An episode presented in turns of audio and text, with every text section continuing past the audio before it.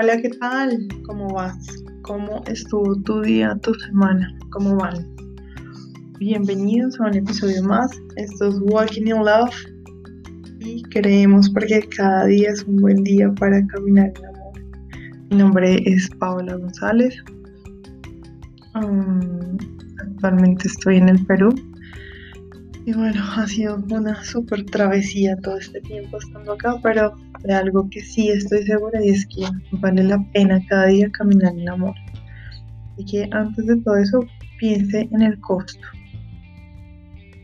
Ya es bastante malo que la contienda sea uno de los principales enemigos del amor y que a este le abra la puerta a la confusión y a las obras del diablo.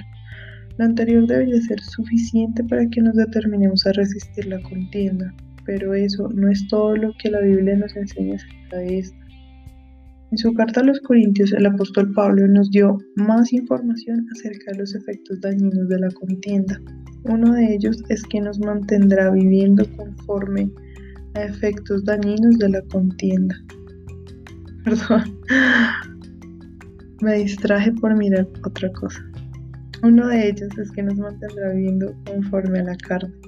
Los cristianos carnales son personas miserables ellos ya saben bastante de Dios como para no deleitarse en el pecado, pero no están lo suficientemente comprometidos a permanecer alejados de este. Si no quieres quedar atrapado en esa condición y sé que tú no quieres, entonces mantente alejado de la contienda.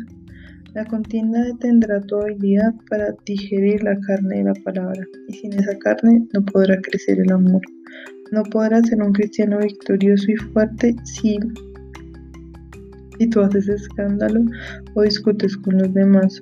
Tu crecimiento espiritual se detendrá, se mantendrá en un continuo estado de infancia espiritual y el diablo lo arrollará cada vez que pueda. Recuerda esto la próxima vez que te sientas irritado con alguien por algo. Cuando estés tentado a rendirte ante el enojo y a ceder ante la contienda, Piensa en el costo. Pregúntate, ¿estoy dispuesto a actuar conforme a la carne a causa de la situación?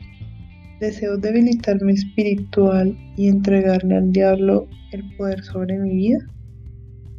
Si tú piensas de esa forma, la respuesta será la misma todo el tiempo. No estoy dispuesto. Y en lugar de pararse dentro de la turbulenta corriente de contienda, escogerás, escogerás lo que te haya. No, espérate porque acá está mal.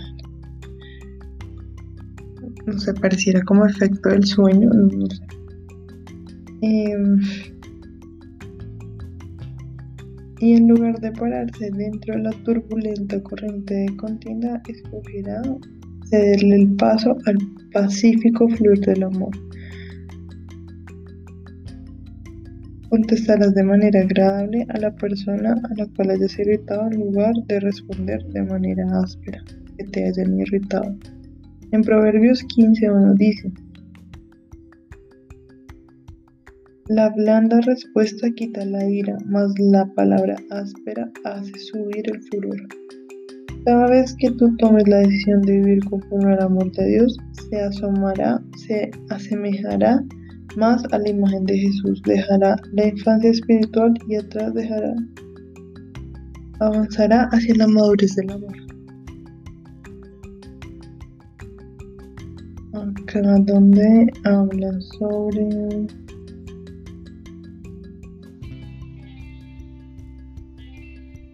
bueno que, que nuestra nuestra vida deja un legado y eso hace falta de pensar en el costo, en el costo de nuestras acciones, en el costo de nuestras consecuencias. Entonces sí es bueno que puedas pensar qué costo, precio vas a pagar